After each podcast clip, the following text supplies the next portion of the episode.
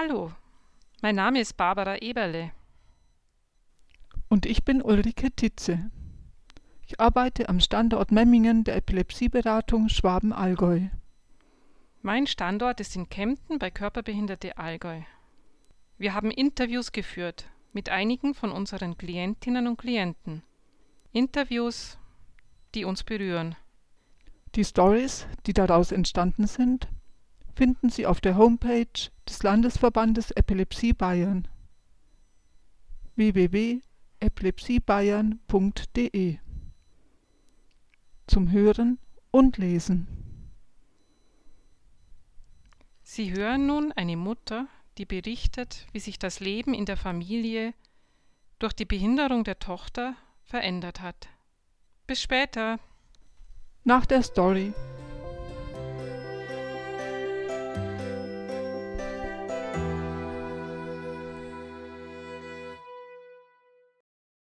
Unsere Theresa war ein absolutes Wunschkind. Ihre älteren Geschwister waren damals 15, 11 und 10 Jahre alt und ich war 39. Wir wollten noch ein viertes Kind im Schnellgang großziehen. Dann kam alles anders. Der behandelnde Frauenarzt sagte, irgendwas stimmt nicht. Am 8. Januar sollte ein genauer Ultraschall gemacht werden. Ich wollte nicht. Aber am Abend begannen die Wehen und Theresa wurde per Kaiserschnitt in der 39. Schwangerschaftswoche geholt. Sie hatte ein extremes Aussehen und war trinkschwach. Alles war anders. Sie gedieh nicht. Alles ging langsam. Dann hatte ich einen Darmverschluss. Alles war nicht okay. Als Theresa fünfeinhalb Monate alt war, es war ein schöner Samstagnachmittag, wir waren bei der Gartenarbeit, hatte Theresa einen riesigen Krampfanfall. Drei Stunden lang. Sie hätte sterben können. Danach bekamen wir zum ersten Mal die Information, ihr Kind ist behindert. Was ist behindert? Das ist ein so weiter Begriff von fast normal bis schwerst behindert. Für mich war erst einmal klar, wenn mein Kind behindert ist, dann an der Grenze zur Normalität. Da war sie schon in mein Herz eingebunkert. Sie ist der ganzen Familie eingewachsen. Heute ist sie 20 Jahre alt. Nach ihrer letzten Vorstellung in der pädiatrischen Ambulanz schrieb der Arzt in den Arztbrief. Theresa präsentiert sich bei Untersuchung in gutem Allgemeinzustand mit Zeichen ihrer schweren Grunderkrankung. Sie wird im häuslichen Rahmen von den Eltern, insbesondere von ihrer Mutter, sehr liebevoll und umfassend gepflegt. Theresa nimmt an ihrer Umgebung intensiv Anteil und zeigt sich zugewandt und ist emotional schwingungsfähig. Ja, das ist sie. Sie kann verzaubern. Sie hat das Wolf-Hirschhand-Syndrom, das nur bei jeder 50.000. Geburt vorliegt es wird nicht vererbt, sondern ist eine Mutation am vierten Chromosom. Es ist so wichtig, dass die Eltern das Kind so lieb haben, wie es ist, dass sie es nie hergeben. Man kann ein Kind loslassen oder festhalten.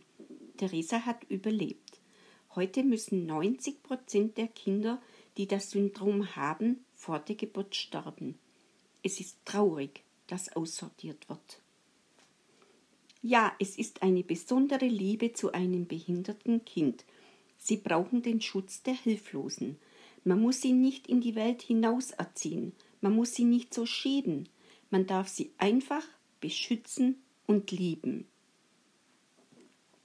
Wir haben ein wunderbares Grundgesetz und einen guten Sozialstaat. Es gibt keine Finanzierungs- und Zukunftssorgen für unser behindertes Kind. Sie darf so sein, wie sie ist. Durch die Anfälle haben wir uns umgestellt. Der erste Anfall war so schlimm, sie wäre beinahe gestorben.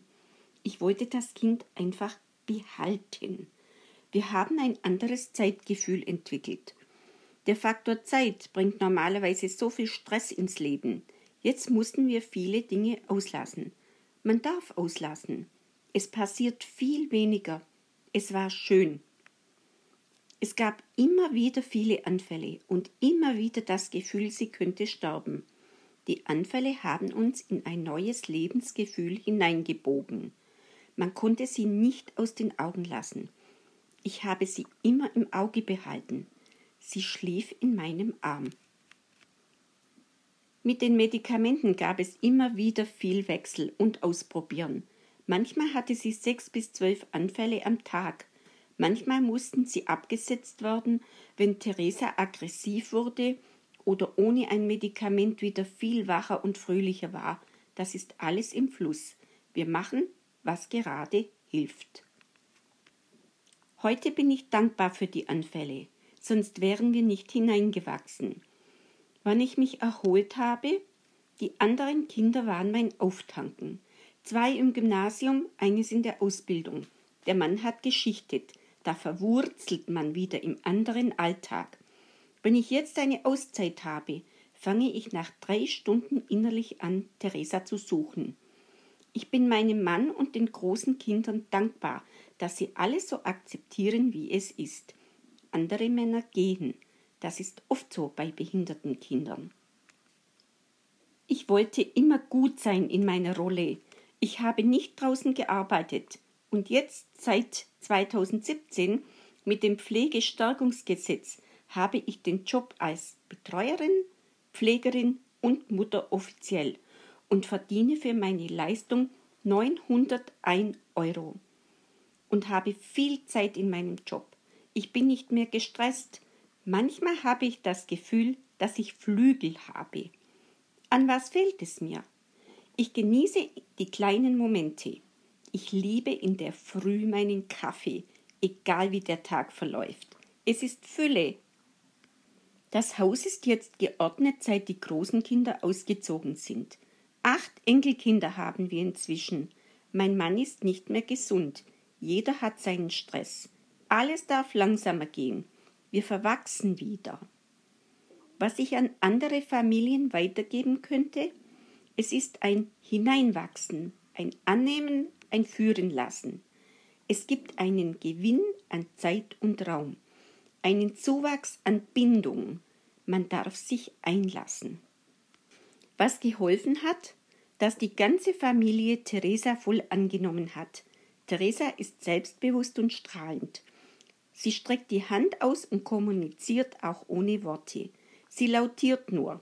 Ihre vier Worte sind Mama, Papa, Am für die Geschwister und Bua für den nicht verheirateten, verheirateten Bruder. Und trotzdem bringt sie sich ein. Sie ist sehr präsent, auch außerhalb der Familie, ist glücklich und macht andere froh. In ihrer neuen Klasse ist sie gut angekommen und bereichert die Klassengemeinschaft. Sie hat Ausstrahlung. Es tut ihr gut, wenn sie herauskommt. Sie wird eines Tages in einer Förderstätte für schwerbehinderte Menschen sein. Sie verbringt immer wieder mal einen Tag im Wohnheim. Sie wird dort schon gekannt und fühlt sich dort auch wohl. Ich werde es verkraften, wenn wir eines Tages nicht mehr können. Und Theresa auch. Marlies, Mutter von Theresa, 20 Jahre.